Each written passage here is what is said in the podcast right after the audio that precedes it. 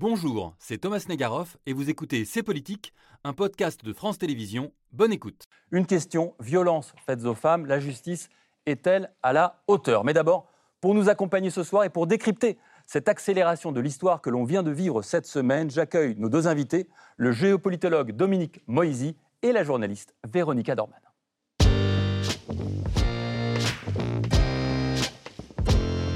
Prenez place tous les deux. Ravi de vous recevoir. Merci de passer un bout de votre week-end. C'est encore le week-end avec nous. Bonsoir Véronica Dorman. Bonsoir. Journaliste pour Libération, chef adjointe du service étranger. Vous avez été correspondante à Moscou. Vous entendez parler en russe.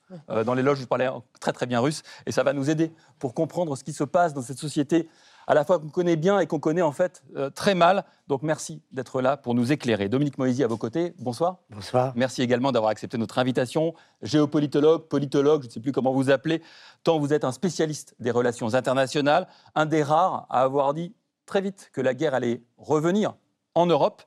Euh, vous avez aussi considéré au début de la guerre en Ukraine que ce serait le début de la fin pour Poutine. Alors, on va en discuter, on a quelques arguments à vous opposer.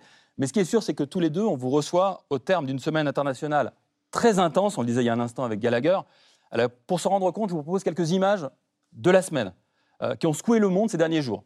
Il y a ça, la fin d'un monde avec les funérailles d'Elisabeth II, la reine d'Angleterre, mais il y a aussi ça, le sommet en Ouzbékistan entre Xi Jinping, le président euh, chinois, et Vladimir Poutine, le président russe, mais il y a aussi ça, ces images de femmes qui pleurent leur mari russes qui partent faire la guerre euh, en Ukraine après la mobilisation euh, annoncée euh, par le président Poutine. Et puis, il y a aussi ça, ces images de femmes qui brûlent leur voile dans les rues iraniennes. On en reparlera tout à l'heure largement. Est-ce que tous les deux, vous avez aussi le sentiment d'une accélération de l'histoire?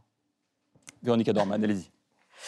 Euh, accélération, rupture euh, et moment de suspens en tout cas où beaucoup de choses se jouent. Et euh, moi j'ai l'impression, en tout cas pour ce qui est de la Russie, qu'on est dans un moment de bascule. On ne sait pas encore dans quel sens ça peut partir.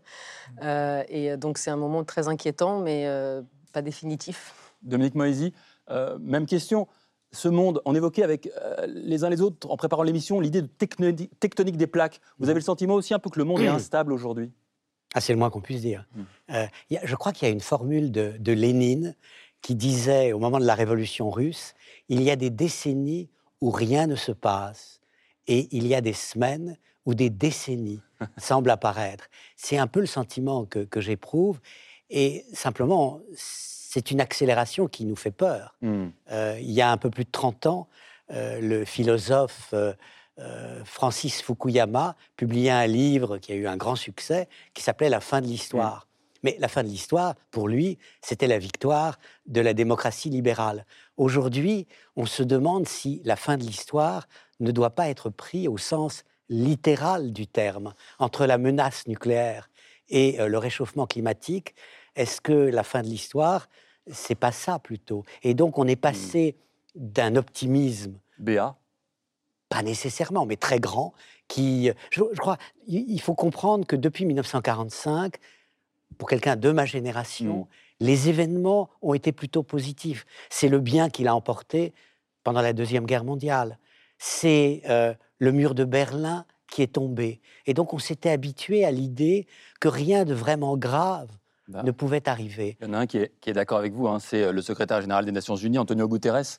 Euh, voilà les propos qu'il a tenus notre monde est au plus mal. C'est pas très rassurant, mais c'est la phrase qu'il a prononcée en, accueillant le monde entier euh, cette semaine lors de l'Assemblée générale des Nations Unies, qui d'ailleurs pour la première fois se réunissait en présentiel, je déteste l'expression, mais vous voyez ce que je veux dire, depuis deux ans. Euh, est-ce que ça traduit votre état d'esprit? Notre monde est au plus mal? Je crois que oui, si je vous ai bien écouté. Oui, enfin, disons que notre monde euh, ne va pas bien. Au plus mal, non, l'expression pourrait, ça pourrait être bien pire encore. Euh, je crois qu'il ne faut pas oublier euh, l'espoir qui hmm. existe toujours. Mais disons que depuis, depuis 75 ans, je ne crois pas que nous ayons connu une situation aussi dangereuse. Et depuis la crise des missiles de Cuba en octobre 1962, on n'a pas vu quelqu'un. Brandir de manière si délibérée l'arme nucléaire. Et, donc, ce qui, est, ce qui me frappe aujourd'hui, et c'est pour moi la spécificité de, notre époque, c'est que vous avez le retour de réflexes géopolitiques classiques, la, la rivalité entre les grandes puissances, les ambitions impériales, au moment où on devrait tous nous concentrer sur la, survie, sur la survie de notre planète face au réchauffement climatique. Hmm. Et donc il y a quelque chose de totalement anachronique, absurde. Hmm.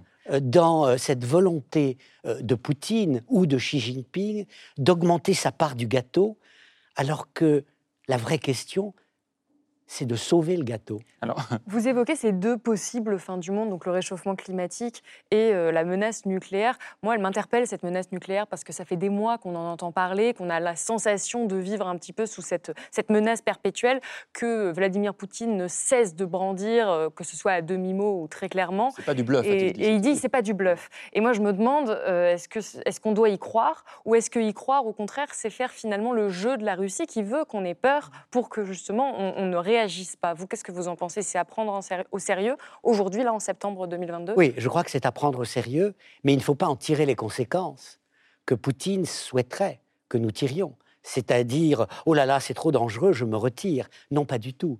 Euh, je crois que euh, ce qui est historiquement intéressant, c'est que euh, la menace nucléaire a été utilisée mmh. hier. En fait, si vous regardez l'équilibre de la terreur pendant la guerre froide, au début, les Américains ont l'arme nucléaire pour équilibrer les forces conventionnelles de l'URSS qui sont supérieures en Europe. Aujourd'hui, c'est exactement l'inverse. Les forces conventionnelles russes ont échoué devant l'Ukraine avec notre aide. Et qu'est-ce qu'il leur reste? La menace nucléaire. Et on est dans une situation complètement différente de la crise de Cuba parce que les règles du jeu semblent être avoir disparu. Et les acteurs ne sont pas rationnels. Ils n'ont pas non plus cette conscience morale qui animait quand même et Kennedy et Khrouchtchev. Véronica Dorman, est-ce que vous partagez cette analyse? Et je la précise, est-ce que vous considérez que Vladimir Poutine est irrationnel? C'est toujours la grande question, c'est la question, la question qu'on se pose depuis, euh, depuis le début de ce conflit, parce que de notre point de vue, comme vous disiez, euh, déclencher une guerre anachronique de, de, ce type, avec euh, des, des, bombes qui pleuvent sur des villes et des hmm. soldats qui dorment dans des tranchées, tout ça, ça appartient au siècle dernier, et en Europe, c'est quelque chose qu'on n'a plus pratiqué depuis des décennies. Donc, donc c'est irrationnel, peut-être de notre point de vue, il a sa propre rationalité, il a sa logique à lui, et dans sa logique, ce qu'on ne ce qu'on ne sait pas, c'est est-ce qu'il est prêt, parce que je pense qu'il entend aussi les ripostes des Occidentaux qui disent nous prenons la menace au sérieux et nous avons les moyens de riposter, alors ce sera de manière conventionnelle, ce ne sera pas exactement de la même façon.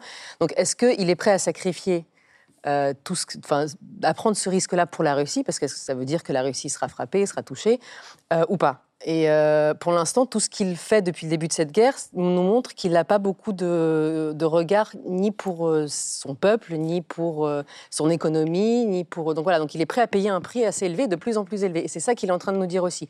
En même temps, on l'a tous beaucoup dit cette semaine, quand quelqu'un dit je ne bluffe pas, ceci n'est pas du bluff en général, euh, c'est plutôt l'inverse qui est en train de se passer. mais est-ce qu'on a envie de prendre un risque? Je ne suis pas sûr non plus. Euh, je reviens quand même sur votre idée d'un monde anachronique. C'est vrai que cette semaine, il y a des mots qu'on n'entendait plus trop euh, aux Nations Unies. On a entendu parler de guerre froide et de logique de bloc. Vous avez certainement lu dans Le Monde cette analyse de Marc Semo, grand spécialiste, journaliste spécialiste des relations internationales, qui dit en gros, on retrouve une opposition entre deux mondes d'un côté ceux qui soutiennent la guerre ou refusent de prendre parti euh, et ceux qui s'y opposent. Est-ce que vous partagez cette analyse d'un monde qui sera en train à nouveau de se diviser en deux autour de l'enjeu ukrainien, qui serait davantage peut-être un révélateur que le facteur mm, essentiel de cette division du monde? J'aurais partagé cette vision jusqu'au dernier jour. C'est-à-dire que depuis que Poutine est entré dans cette escalade nouvelle, je ne suis pas sûr que euh, cette formule s'applique encore. Jusqu'à l'escalade de la mm. semaine dernière, on pouvait dire oui, il y a une nouvelle guerre froide, et à l'intérieur de cette nouvelle guerre froide, il y a même une guerre chaude entre la Russie et l'Ukraine. Et il y a euh, le bloc des régimes autoritaires qui fait face au bloc des démocraties. Et entre les deux, il y a un monde le, global, le Sud global qui se refuse à choisir, qui ne veut pas de la guerre à la Poutine, mais n'est pas prêt non plus à soutenir euh, les, anciennes puissances impérialistes. Or, depuis quelques jours, on sent que Poutine est vraiment seul. Euh, rappelez-vous les discours, euh, l'amitié entre la Chine et, la Russie euh, est éternelle, est étroite. Rien Changement de ton à Pékin depuis quelques jours. Hein, Très. Mm. L'Inde essayait de naviguer entre les deux et les propos de Modi à Samarcande, au sommet de, coopération de Shanghai, à l'OCS, et aux Nations Unies était quand même très mmh. clair. Euh, la guerre n'est pas une bonne chose. Euh, monsieur Moïse, euh, on, va quand même écouter une voix qui n'abonde pas nécessairement dans votre sens. Elle est importante, c'est celle de Macky Sall, le président sénégalais qui est également président en exercice de l'Union africaine. Je vais vous faire réagir, mais écoutez ce qu'il disait à la tribune des Nations Unies à ce sujet et au rôle que l'Afrique souhaite jouer. Je suis venu dire que l'Afrique a assez subi le fardeau de l'histoire, qu'elle ne veut pas être le foyer d'une nouvelle guerre froide, mais plutôt un pôle de stabilité et d'opportunité ouvert à tous ses partenaires sur une base mutuellement bénéfique ouvert à tous ses partenaires. On a le sentiment, et vous convoquiez à l'instant euh, l'histoire, d'un retour de ces pays Bandung, rappelez-vous en 1950, cette trentaine de pays africains asiatiques, qui disent très clairement, nous ne souhaitons pas appartenir ni à un bloc ni à un autre. Est-ce qu'aujourd'hui, selon vous, cette position, d'abord, comment vous la qualifiez est-ce qu'elle est acceptable? Alors, je crois que dans les, positions de l'Afrique ou, ou, même de l'Inde, ou euh, des pays qu'on appelait hier non alignés, il y a en réalité plus que des nuances. Hmm. Il y a ceux qui ne veulent pas condamner la Russie parce qu'en réalité, ils ont des intérêts économiques, hmm. ils ont des intérêts de sécurité qui leur semblent trop importants. Hmm. Et puis il y a ceux qui retrouvent l'esprit du non-alignement de Nehru, euh, de la, du sommet euh, de Bandung. Là, on est plutôt entre les deux. Euh, il y a cette ambiguïté euh, africaine. La Russie a marqué beaucoup de points en Afrique au cours des dernières années, mais ce n'est pas la Russie d'aujourd'hui, ce n'est pas la Russie qui a besoin de ses mercenaires Wagner pour ne pas perdre tout le terrain en Ukraine. Et donc, ces pays se disent, mais est-ce que j'ai vraiment fait le bon pari? En disant la France c'était le passé, mm. euh, l'Amérique elle ne nous regarde pas, euh, la Russie c'est l'avenir avec la Chine. Ils doivent se poser ces questions. Mm. Et, je pense que le discours euh, du président sénégalais n'intègre peut-être pas les derniers événements, mm. c'est-à-dire la débâcle militaire de la Russie en Ukraine, toute proportion gardée, oui. Regardez les objectifs initiaux euh, de Poutine. Mm. Enfin, dans son esprit, trois jours après euh, le 24 février, le régime de Zelensky s'effondrait. Or, aujourd'hui, on se demande si c'est le régime de Poutine qui va tenir. Mm-hmm. Donc, en sept mois, et plus encore dans les dix derniers jours, la situation a profondément changé. En tout cas, il y a le président français qui prend au sérieux tout de même cette menace d'affrontement des blocs. Emmanuel Macron était, comme beaucoup de chefs d'État, euh, aux Nations Unies à New York en début de semaine. Et écoutez les mots qu'il prononce, c'est assez euh, véhément, c'est pas si fréquent dans la bouche d'un chef d'État. Ceux qui se taisent aujourd'hui servent malgré eux ou secrètement, avec une certaine complicité, la cause d'un nouvel impérialisme, d'un cynisme contemporain qui désagrège notre ordre international ce qui est frappant dans ce discours d'Emmanuel Macron, c'est cette fermeté de ton euh, qu'on n'avait pas entendu depuis 2003, euh, le discours euh, de Dominique de Villepin à la tribune de l'ONU pour critiquer la, guerre en Irak, pour s'y opposer. sauf qu'à l'époque, Villepin, il était applaudi par toute l'Assemblée. il n'y avait pas grand monde dans la salle pour suivre Emmanuel Macron. Est-ce que cette fermeté, elle sonne creux, selon vous, Véronique Alarmand non, mais elle vient un peu tard, peut-être, euh, parce qu'on a beaucoup entendu Emmanuel Macron depuis le début de ce conflit. Il a voulu être très présent, il a voulu s'exprimer, il a tenu des lignes qu'on peut critiquer ou, ou, euh, enfin, voilà, ou, féliciter. Mais euh, là, c'est vrai que ce qui se précipite aussi ces derniers jours, c'est qu'on a l'impression, d'un côté, que tout ce qui se passe, c'était prévisible, parce mm. que ça fait six mois qu'on avance vers ça. Donc, et en même temps que tout va encore plus vite. Et, je, et juste pour, pour rebondir ce que, ce que vous venez de dire, je suis assez d'accord que le Poutine qui s'est révélé et la Russie qui s'est révélée ces dernières semaines n'est pas du tout celle qu'on avait l'impression d'avoir en face de nous, toute proportion gardée, toutes les nuances que nous avons développées sur ce plateau et ailleurs depuis des mois. Euh, C'est-à-dire? C'est-à-dire que c'est plus. euh, il a, cette semaine a révélé qu'il n'y a pas d'av- en fait, il y a pas d'avenir. L'avenir de la Russie est bouché, c'est pas, et donc on ne peut pas faire un pari sur un pays qui va, euh, qui va de l'avant ou qui va progresser ou qui va se développer ou qui va même se relever de cette, euh, de cette, de cette guerre. Et je pense que c'est ça qui est en train aussi de se passer du côté des, des alliés traditionnels ou de ceux qui voulaient du côté du plus fort. Très clairement, depuis cette semaine, la Russie n'est plus le plus fort. Il y a un autre, euh, un autre dirigeant russe que j'aimerais vous faire entendre. C'est euh, le ministre de la Défense, il s'appelle Sergei Shoigu, et on sent peut-être dans les mots qu'il emploie ce que vous êtes en train de dire, à savoir un pays un peu acculé, qui cherche à tout prix à créer une division du monde qui n'existe selon vous plus tellement aujourd'hui. On écoute Shoigu, tendez l'oreille, c'est assez inquiétant. Мы на сегодняшний день э, воюем не уже столько с э, Украиной, украинской армией, сколько с коллективным Западом.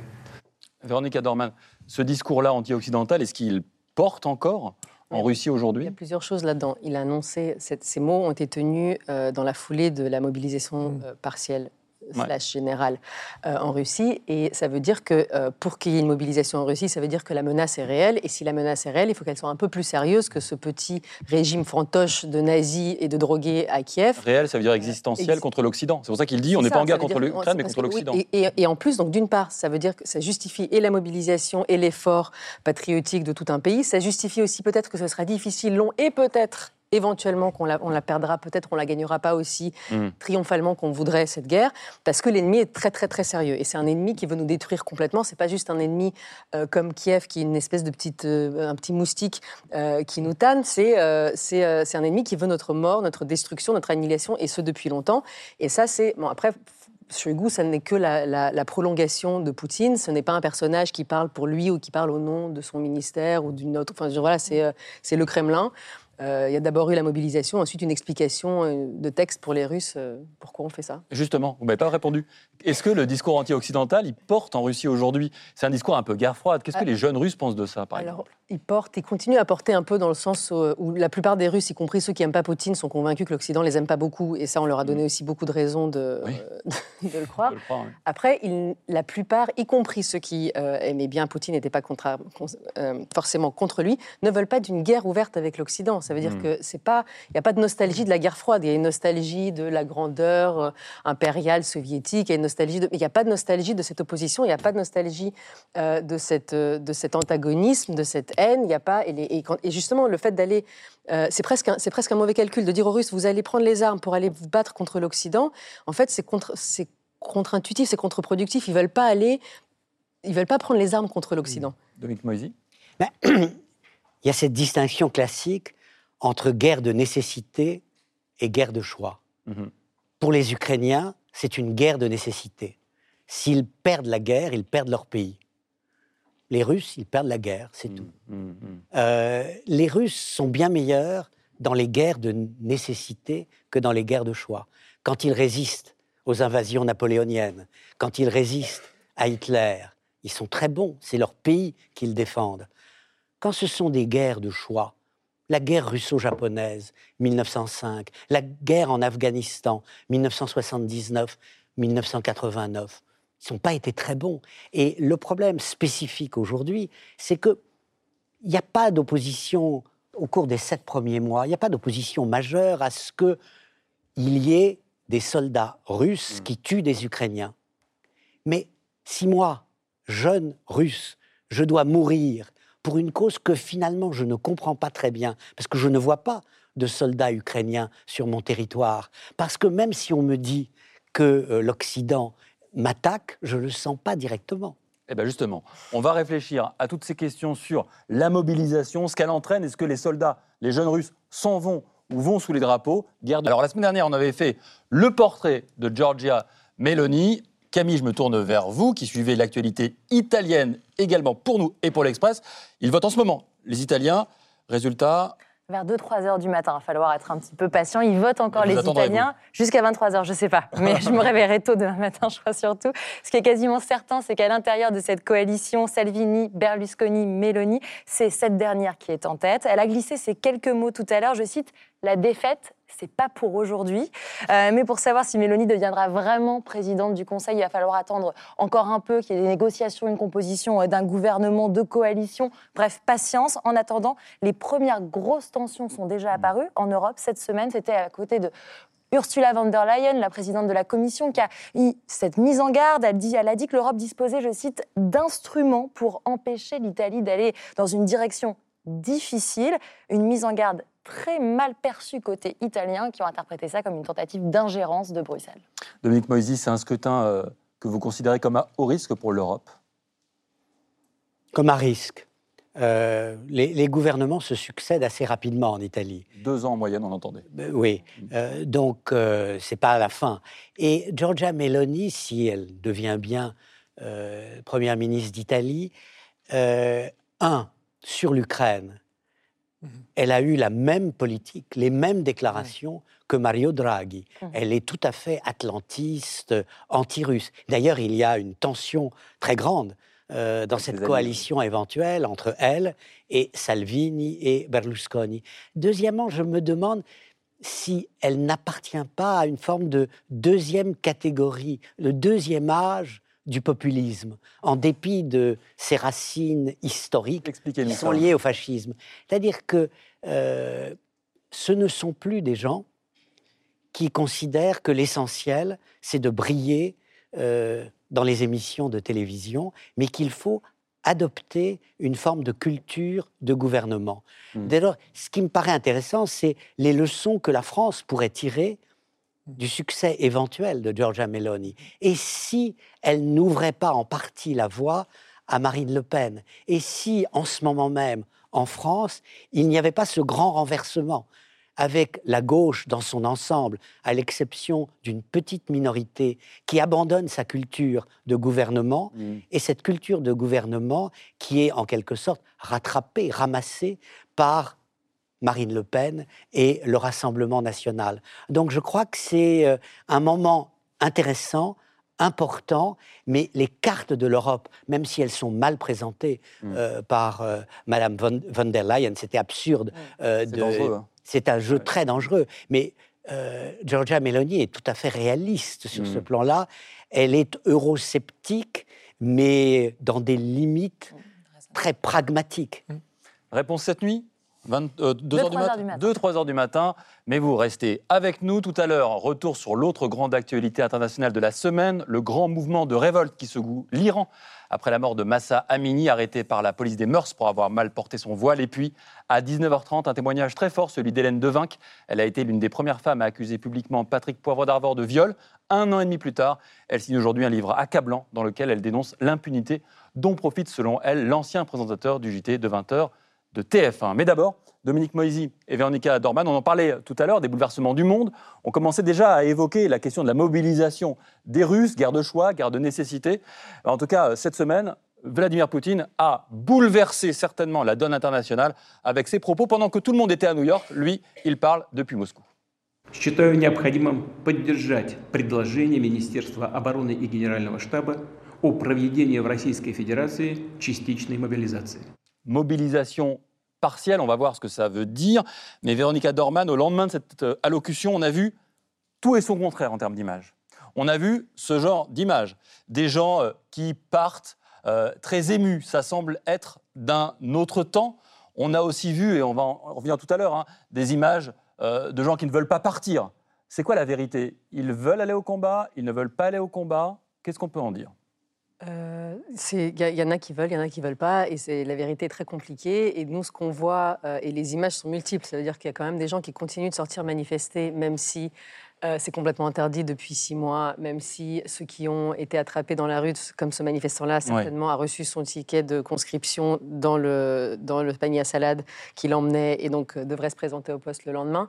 Il y a une grande euh, différence entre les régions en Russie, ça veut dire qu'un village au fin fond de la Bouriatie, au Sa- Sakhaline, euh, où euh, les hommes, de toute façon, euh, gagnent très peu d'argent ou n'ont pas l'habitude de désobéir au patron de l'usine ou de la mine, quand on vient leur dire demain rendez-vous tout- à, à tous à 10 h du matin au poste, ils pensent, ils n'ont pas le premier réflexe de se dire on va pas y aller qu'ils veuillent faire cette guerre ou qu'ils ne veuillent pas la faire. Il y a euh, des gens pour lesquels euh, se dire que peut-être qu'eux ne mourront pas, mais en revanche, ils toucheront 300 000 roubles. C'est tellement d'argent, ils n'en ont jamais eu autant dans leur vie. C'est, euh, je ne sais pas, c'est correspond à quoi 1500 euros euh, ou 2000 euros, alors qu'ils vivent avec des salaires de misère ou la retraite de leur, de leur mère handicapée. Et donc se dire que si ça se trouve, j'y passerai pas, et, ou alors ma famille aura de l'argent quand je reviendrai. Il y a, euh, et puis il y a tous ces jeunes, enfin tous ces hommes qui ont décidé qu'ils ne participeront pas. Euh, entre, il y a ceux qui ont le courage ou les ressources pour euh, aller chercher la première frontière, prendre un billet d'avion, Et prendre une ces, voiture. on a vu ces files de voitures Voilà. en Finlande ou en Géorgie, Et effectivement. puis par ailleurs, alors c'est- ça, ça c'est le grand débat ces jours-ci en Russie, c'est ça, c'est que la- les Russes ont une grande tradition d'échapper à la conscription, parce que Mm. l'armée russe ça n'a jamais été un truc que les gens voulaient faire, surtout dans les grandes Oui. villes, surtout. J'allais vous poser la question, est-ce que dans votre typologie assez précise, il n'y a pas la place de gens qui vont la fleur au fusil en Ukraine Très très peu, parce que ceux qui étaient les plus vocaux, les patriotes les plus zélés, euh, on les appelle les patriotes de canapé. Donc c'est ceux-là ne, ne veulent pas vra- vraiment pas faire la guerre. Les Donc patriotes de canapé. Est-ce Euh, qu'ils se rendent compte du risque qu'ils prennent quand ils vont en Ukraine? Parce qu'il y a un stade Non. où je me disais, à partir du moment où on est Mm. convoqué ou de toute façon on est envoyé à la guerre, pourquoi ne pas se révolter? On comprend que c'est risqué de se rebeller, mais à partir du moment où de toute façon on est envoyé là-bas, pourquoi il n'y a pas une, une- une révolte massive? Parce que vous savez, et moi je sais Ouais. Qu'il y a une contre-offensive ukrainienne. Et nous savons, parce que nous avons de l'information, que l'armée russe va très très mal. Et nous savons qu'elle n'a plus, n'a plus d'armes. Ils ne le savent pas à ce point-là. Ils, ils- ils se rendent bien compte que ça ne va pas aussi bien que prévu, parce que six mois, c'est pas trois jours, parce que, euh, tout- enfin, parce que le, le- le- le discours officiel ne cesse pas de changer. Euh, mais ils, savent, ils ne connaissent pas le- la- l'ampleur de, de la déroute. Et ils ne savent pas que l'armée russe n'a pas les moyens même de les armer. Ça veut dire que si on leur dit, les gars, vous allez y aller, ça va bien se passer, euh, on va vous donner des armes, on va, et puis de toute façon, vous allez rester à l'arrière et vous allez assurer. Mm. En fait, ils n'ont aucune information réelle de ce qui se passe. On, on a vu des images d'un autre temps. Est-ce que c'est, enfin, pas là, hein, mais on a vu dans les réseaux sociaux des, des calages types qui avaient des rouillés. calages rouillés. C'est vrai, c'est de la propagande ou c'est la réalité de l'armement C'est vrai aussi, c'est pas toutes les calages ne sont pas, euh, ne sont pas rouillées et tout le monde ne va pas recevoir des calages rouillés, mais il y a des gens qui, vont, qui ne vont pas en recevoir du tout et il y a des gens qui n'auront pas de... Parce que déjà, on a vu ces témoignages-là depuis le début de la guerre où l'armée russe qui est entrée en Ukraine il y a six mois n'était pas totalement bien préparée, toutes Oui. les unités n'étaient pas Ouais. très bien... euh, Ah, Pardonnez-moi, excusez-moi, je ne plus soi. Donc, euh, donc, euh, donc, et, et là, la, la- la manière dont cette mobilisation se fait, c'est-à-dire de manière très rapide, euh, 300 000 per- c'est énorme 300 000 personnes. Il n'y a pas la logistique, il n'y a pas. Alors justement, sur la, la logistique, euh, vous savez que Vladimir Poutine, une des premières choses qu'il a fait, c'est de changer le général en charge de la logistique. Il a pris celui qu'on appelle le, le boucher de, de Mariupol. Mais sur, comme le disait très bien euh, Salomé, cette démobilisation de la, de la population, est-ce que c'est pas quelque chose finalement qui a été entretenu par ce régime autoritaire, qui avait établi une sorte de pacte social avec la population? Mm. Vous faites ce que vous voulez, vous vous enrichissez si vous voulez, mais vous nous laissez conduire nos affaires à notre manière. Et là, il y a cette rupture. Mais quelque part, ce régime aussi récolte ses fruits, celle d'une dépolitisation, d'une démobilisation, où il n'y a pas cette culture de la rébellion contre l'autorité. Là, il y a un mélange de, en fait, il y a un mélange de tout parce qu'on a vu par exemple qu'au Daghestan, euh, c'est donc c'est ces régions du Caucase du Sud qui sont assez euh, rebelles euh, traditionnellement. Euh, Aujourd'hui, les femmes sont sorties, sur, Oui. ont bloqué les routes et n'ont pas eu peur. Il y a des flics qui se sont fait tabasser par par des par des hommes qui voulaient pas partir. On a vu donc il y a, pas c'est tout ça et rien de ça à la fois. Ça veut dire que bien sûr qu'ils se sont dépolitisés. Les Russes se sont globalement désintéressés. Euh, là, ce qui se passe, c'est que cette guerre qu'on leur avait vendue, ce qu'on avait dit au début de l'émission, cette guerre qu'on leur avait vendue quelque- quelque chose de rapide, d'abstrait, de lointain, est rentrée dans tous les foyers, est devenue très concrète. Euh, mais après, il y a aussi, et ce qui est assez compliqué à mesurer, c'est qu'il y, y a véritablement un lavage de cerveau aussi qui s'est opéré ces huit dernières années d'un mélange de euh, haine de l'Ukraine, de la peur de l'Occident, de euh, culte de la personnalité de Vladimir Poutine, de, de, de mensonges généralisés sur l'état des choses en général, dans le monde, en Russie, euh, dans la ville d'à côté, à Moscou. Donc c'est- assez compliqué de, de comprendre ce qui se passe vraiment dans la tête des gens. Et, mais je pense pas qu'il faut pas, il faut pas se dire que voilà, il n'y a pas de gens qui, pa- qui partent la fleur au fusil et il n'y a pas de gens qui veulent vraiment cette guerre parce que personne n'a très envie de mourir. C'est un peu ce que vous expliquiez tout à l'heure avec la guerre de choix ou de nécessité. Oui. Dominique Moisy, je me souviens, le 27 février, la guerre a commencé le 24, euh, trois jours seulement, donc après le début de l'invasion russe en Ukraine, vous écrivez dans Les Échos c'est le début de la fin pour Poutine. On est sept mois plus tard, on se dit que c'est un peu long quand même, le début de la fin, on est au Ah début. non. Ça va encore? Ah non, entre 1812 et 1814, il y a temps deux long, ans. Voilà. le temps long. Mais qu'est-ce que- est-ce que, est-ce que vous pensez que les images qu'on vient de commenter, les propos de Veronica Dorman, traduisent peut-être cette fin de Poutine que vous évoquiez le 27 février dernier? Oui. Le, le titre exact que je donnais, c'était le début du commencement de la fin. J'avais quand même euh, une prudence Oui. dans, dans mon propos. Euh, en, fait, ce, ce que vous disiez m'évoque une autre période historique. Il y a une analogie qui vient spontanément à l'esprit pour moi, c'est la guerre du Vietnam. Nous sommes en 1968. Euh, il y a l'offensive du Tet. Euh, il y a l'attaque euh, contre la capitale impériale ancienne, Hue. Et c'est un échec complet Mm. pour la- le, le régime euh, du Nord-Vietnam. Mais la guerre entre dans les salles à manger des foyers américains. Les jeunes Américains partent au Canada. Et quand même, je suis forcé, quand je vois ces jeunes qui foncent euh, aux frontières, en Géorgie, euh, qui prennent l'avion pour Istanbul, euh, qui veulent aller en Allemagne et ailleurs, ça fait tout à fait penser Mm. à la guerre du Vietnam. Avec une différence majeure, c'est que la guerre du Vietnam sur le terrain militaire, l'Amérique était en train de la gagner. Elle l'a perdue politiquement. Mm. Là, la Russie est en train de la perdre militairement. Vous, faites une, une analogie euh, avec la guerre du, du Vietnam. Euh, Il y, a- il y a une autre analogie qu'on peut faire. Il y a un beau livre qui s'appelle Les cercueils de zinc de euh, Svetlana Alexievitch qui raconte comment, à l'époque de la guerre en Afghanistan, euh, les soviétiques se rendent compte de la guerre avec ces, ces milliers de cercueils en zinc, en ferraille qui rentrent euh, dans le pays. Euh, Est-ce que ça veut dire que dans le conflit d'aujourd'hui, euh, on ne réalisera, enfin les Russes ne réaliseront vraiment la portée de la guerre que quand il y aura des milliers de cercueils de citoyens russes qui rentreront et qu'à ce moment on peut s'imaginer peut-être des, des mères de soldats qui descendront dans les rues? Si, je peux me permettre juste un mot, c'est déjà le cas aujourd'hui. C'est-à-dire qu'on voit, euh, et je parle sous votre contrôle, que euh, les manifestants, depuis quelques jours, sont beaucoup plus des femmes Oui, c'est ce que vous qui ne évoquiez, risquent hein. pas de partir euh, en conscription, sont beaucoup plus des mères, Mhm. euh, des femmes âgées, Mm. qui vont dire je prends un risque pour ma liberté parce que je veux sauver la vie de mon enfant. Et, et- et là, je crois qu'il y a une prise de distance à l'égard de Poutine qui est très grande. Il y a quand même un certain nombre de Russes qui considèrent que Poutine aujourd'hui est comme le capitaine du Titanic. C'est-à-dire qu'il mène euh, son bateau euh, au naufrage. Ils sont minoritaires, mais ils commencent à exister parce que les choses ne se sont pas passées comme elles auraient dû se passer. Un mot tout de même sur les référendums actuellement à l'œuvre dans les régions annexées euh, par, enfin que souhaite annexer la Russie, en tout, en tout cas occupées par l'armée russe. On va voir sur une carte euh, ces, euh, ces régions où l'armée russe est puissante, présente et qui organisent des référendums pour annexer, c'est-à-dire que ces territoires deviennent russes. Est-ce que c'est pas là la plus grande inquiétude qu'on doit avoir demain? Parce que évidemment, si ces zones sont russes et que demain on tape ces zones-là, on a tapé le territoire russe. Ça vous inquiète, ça, Véronica Dorman C'est exactement ça qui est en train de se passer. La raison pour laquelle ça s'est précipité aussi, c'est qu'ils avaient prévu ces référendums. On en parlait depuis le début. Il y avait l'espèce de, il y avait une urgence, puis il n'y en avait plus. Et puis ils avaient annoncé la date du 4 novembre. Je crois que c'était la 4 première ouais. qu'ils avaient annoncée. Et puis le- la contre-offensive euh, ukrainienne a commencé.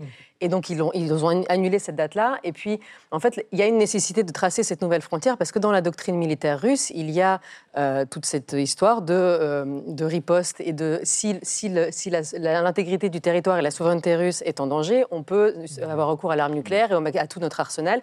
Et à partir du moment où Poutine considérera que c'est son territoire, et euh, on a bien compris qu'il euh, ça l'intéresse pas beaucoup de savoir si c'est reconnu ou pas par la communauté internationale. Donc à partir du moment où lui a tracé sa nouvelle frontière et qu'il considère que la- les républiques de Donetsk et de Lugansk, les petits bouts qu'il avait réussi à occuper, et euh, les, euh, les bouts de Zaporigie et de, euh, et de Kherson lui, lui appartiennent, il considérera qu'il a le droit que c'est légitime parce qu'il y a ce côté aussi très légaliste. Ça veut dire qu'il va pas le faire avant qu'il ait vraiment le droit. C'était C'est Politique, un podcast de France Télévisions. S'il vous a plu, n'hésitez pas à vous abonner pour ne rien manquer.